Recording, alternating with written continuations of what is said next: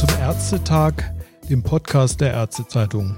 Mein Name ist Wolfgang Geißel, ich bin Medizinredakteur und ich unterhalte mich heute mit Professor Brunkhorst vom Zentrum für klinische Studien am Universitätsklinikum Jena.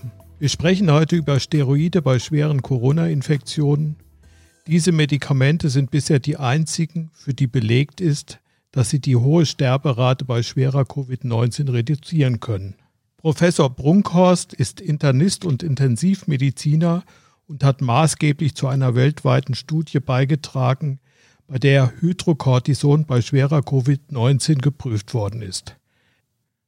Herr Professor Brunkhorst, ich begrüße Sie. Tag, Herr Geisel.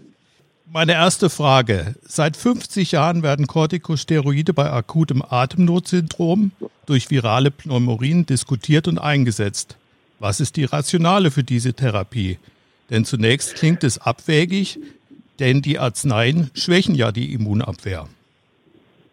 Genau, das ist auch der Grund, warum es durchaus immer noch kontrovers diskutiert wird in den verschiedenen Meta-Analysen und Daten, die dazu vorliegen, weil natürlich bei einer viralen Pneumonie zu befürchten ist, äh, dass die Erreger unter einer Immunsuppression durch Cortison einfach disseminieren, also es leichter haben, in den Körper einzudringen. Das ist der Grund, warum das kontrovers diskutiert wird. Es gibt Studien, die zeigen, dass es einen Benefit hat. Es gibt genauso Studien, die zeigen, dass die Rate an Sekundärinfektionen auch durch Bakterien erhöht ist. Deswegen ist es auch in den Leitlinien nicht empfohlen. Und wir hatten die Situation bei Covid-19 im März, April, ich erinnere mich noch gut, dass äh, unter anderem die WHO gesagt hat, das ist keine Standardtherapie. Wenn überhaupt, sollte man das im Rahmen von klinischen randomisierten Studien überprüfen.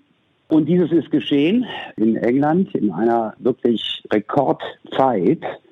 Innerhalb von sechs Wochen sind mehr als 10.000 Patienten in UK, schwerkranke Patienten mit Covid-19, Beatmete, nicht Beatmete, solche, die Sauerstoff erhielten und solche, die nur eine milde Erkrankung hatten, behandelt worden mit Cortison.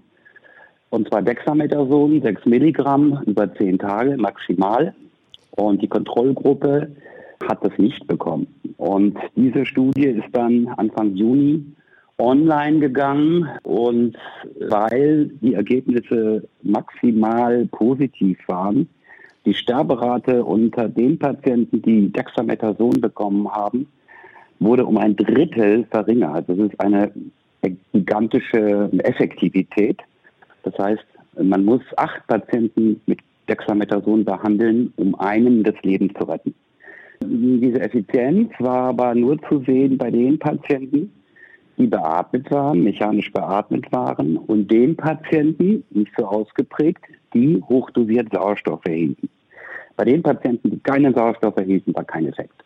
Das hat dazu geführt, dass die Studien, die weltweit liefen, unter anderem auch unsere Studie, gestoppt wurden, weil wir es für ethisch nicht vertretbar hielten, jetzt Patienten Dexamethason vorzuenthalten. Darf ich kurz mal einlegen? Sie sprechen von der Recovery-Studie mit Dexamethason. Richtig. Ja? Richtig. Was waren die entscheidenden Ergebnisse? Sie haben eben schon gesprochen, dass die Sterberate um ein Drittel reduziert wurde, wenn die Patienten beatmet wurden und die Sterberate um ein Fünftel reduziert wurde, wenn die Patienten mit Sauerstoff behandelt wurden. In welchem Stadium der Krankheit ist die Therapie denn wirksam? Wann beginne ich sie denn? Das ist eine sehr gute Frage. Also in der Recovery-Studie war es durchaus so, dass Patienten behandelt wurden, die erst sechs Tage lang Symptome hatten, also wo man noch ausgehen kann, dass das Virus noch aktiv ist und repliziert. Und es war jetzt keine äh, besorgniserregende Tendenz für Schaden aus den Recovery-Daten abzuleiten. Also man kann sagen, es ist für die schwerkranken Patienten eine geeignete Therapie schwerstkranken Patienten eine geeignete Therapie. Für die leicht erkrankten Patienten ist es sicherlich keine Therapie, solche, die keinen Sauerstoff erhalten. Und auf keinen Fall ist es eine Therapie für Patienten, die ambulant äh, behandelt werden. Sie haben dann gerade ges darüber gesprochen, dass äh, weitere Studien mit anderen Cortisonpräparaten abgebrochen worden sind. Also ich spreche jetzt genau. von Hydrocortison. An einer solchen Studie genau. waren Sie mit Ihrem weltweiten Netzwerk auch beteiligt. Äh, man hat diese Studien, diese abgebrochenen Studien jetzt ausgewertet und hat dann doch noch genügend Evidenz gefunden, dass man sagen kann, die Substanz ist ähnlich wirksam wie Dexamethason. Können Sie ja. das bestätigen? Richtig. Ich muss jetzt nochmal ausholen. Ich meine, kurz, es ist ja. in der Geschichte der Medizin mir nicht bekannt, dass in dieser Rekordzeit Studien durchgeführt werden von hoher Qualität und dann auch noch, wie jetzt unsere Studie, die CMAP-CAP-Studie, so schnell ausgewertet wurde und publiziert wurde in nur ja, vier Wochen, fünf Wochen. Äh, das ist eine Rekordzeit, aber angesichts der Pandemie bleibt uns Forscher nichts anderes übrig, als Tag und Nacht eben äh, daran zu arbeiten. Nun, wir haben die Studie abgebrochen und wir haben mit knapp 600 Patienten, die Hydrocortison bekommen haben, 200 Milligramm am Tag, waren alles mechanisch beatmete Patienten. Und die Studie war mit jetzt mit 600 Patienten nicht gepowert, um einen Sterblichkeitsunterschied festzustellen. Es war ein Unterschied da, nämlich um drei äh, relative Prozent von äh, 33 Prozent in der Kontrollgruppe und 30 Prozent in der Hydrocortisongruppe. Das war aber nicht signifikant, das konnten wir auch nicht erwarten. Wir haben allerdings deutlich auch gesehen, dass die sogenannten äh, Organ Support Free Days, das heißt die Tage, wo die Patienten nicht beatmet waren und auch ähm, keine Dialyse bekommen haben und auch keine Vasopressoren bekommen haben, dass da eine deutliche Tendenz war, dass die Patienten also weniger Organ Support benötigten, die Hydrocortison bekommen haben.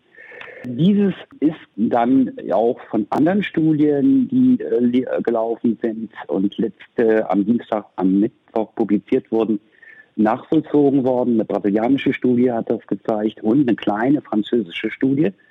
Und wir haben im Vorfeld auf Bitten der WHO unsere Originaldaten der WHO zur Verfügung gestellt, also sowohl unsere Studiengruppe als auch die brasilianische und französische, was aus meiner Sicht auch bisher in der Geschichte der Medizin so noch nicht vorgekommen ist.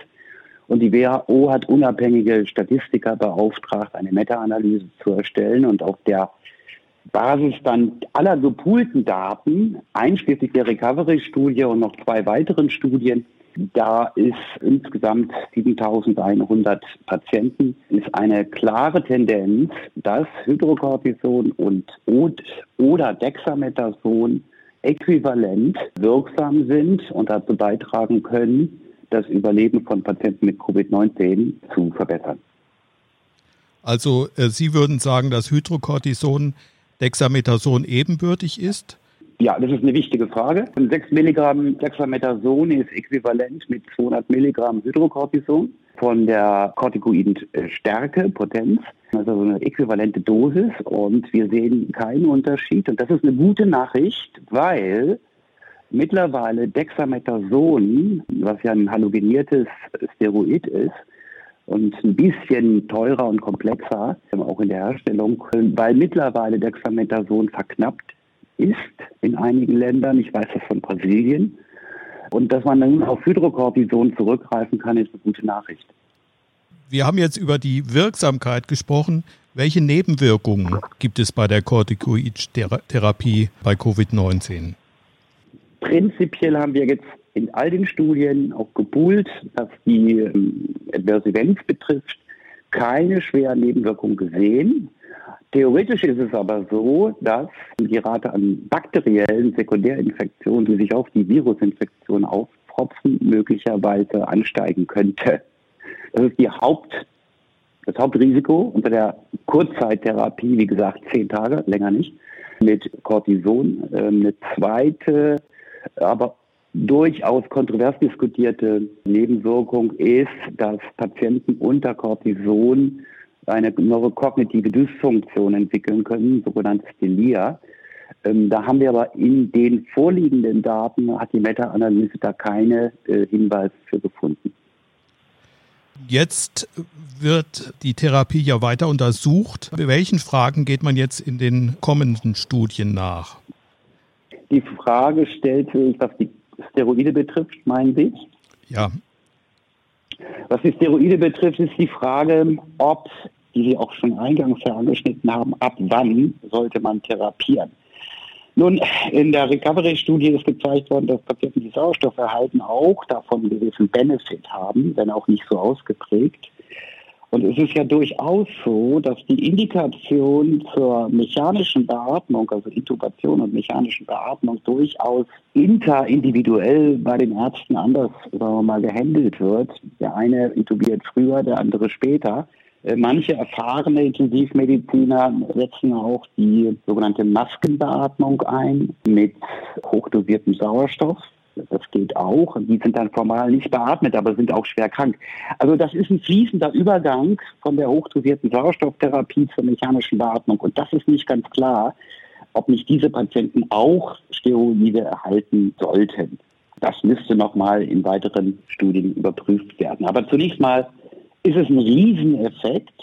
Und ich mache lange Intensivmedizin und ich habe bisher keine Daten gesehen, in vergleichbaren äh, Infektionserkrankungen, wie zum Beispiel bei der Sepsis, keine Daten gesehen, die eine derart positive, starke Effektstärke zeigen, äh, wie hier in diesen Studien immerhin 6.000, äh, 7.000 Patienten.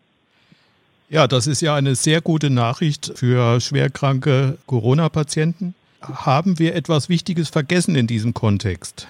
In unserem Es ist sicherlich nicht die einzige Therapie, Herr ja. Weisel, sondern die, unsere Studiengruppe, die ich mit, an der ich mitwirken darf, die, die einzige große globale Studiengruppe ist, die existiert in Nordamerika, also Kanada, USA, in Neuseeland, Australien, Saudi-Arabien, Europa. Also wir sind ein internationales Konsortium was in, der, in Europa über die Europäische Union gefördert wird. Wir untersuchen insgesamt 14 weitere Fragestellungen, wo es Hinweise dafür gibt, dass Patienten mit Covid-19, schwerkranke Patienten profitieren könnten. Das sind etwa, ist das die Heparintherapie, was viele schon machen, aber die WHO sagt, wir sollen Studien dazu machen und nicht einfach nur aus Empirie äh, mit äh, Heparin, also hochdosiert Heparin behandeln. Mhm. Das andere, weil diese Patienten alle, das ist das Besondere an Covid-19, der große Unterschied zur Influenza oder H1N1 oder SARS-1.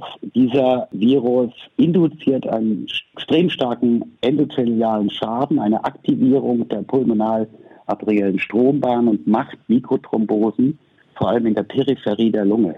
Das weiß man jetzt und deswegen gibt man dieses Heparin. Aber ob es wirksam ist, ist nicht klar. Und das überprüfen wir. Das ist einer unserer 14 weiteren Fragestellungen. Wir überprüfen auch, weil Patienten mit Covid-19 arterielle Embolien erleiden, also nicht nur im venösen Stromgebiet, arterielle Embolien erleiden, ob nicht auch eine Aspirintherapie wirksam ist. Unter anderem das. Äh, wir untersuchen auch den Wert von Vitamin C hochdosiert. Wir untersuchen den Wert von Statin, die alle antiinflammatorische Eigenschaften haben. Also Medikamente, die überall verfügbar, preiswert sind und auch in der Breite global eingesetzt werden können, das interessiert uns. Und wir werden diese Ergebnisse nach und nach erarbeiten. Ich rechne damit, dass wir bis Ende des Jahres noch drei, vier weitere Kandidaten äh, getestet haben. Ob erfolgreich oder nicht, kann ich Ihnen nicht sagen. Aber wir fügen jetzt in den nächsten Wochen und Monaten neue Erkenntnisse hinzu, um weiter das Überleben von Patienten mit Covid-19 weiter zu verbessern. Ja, da kann man Ihnen nur viel Erfolg wünschen.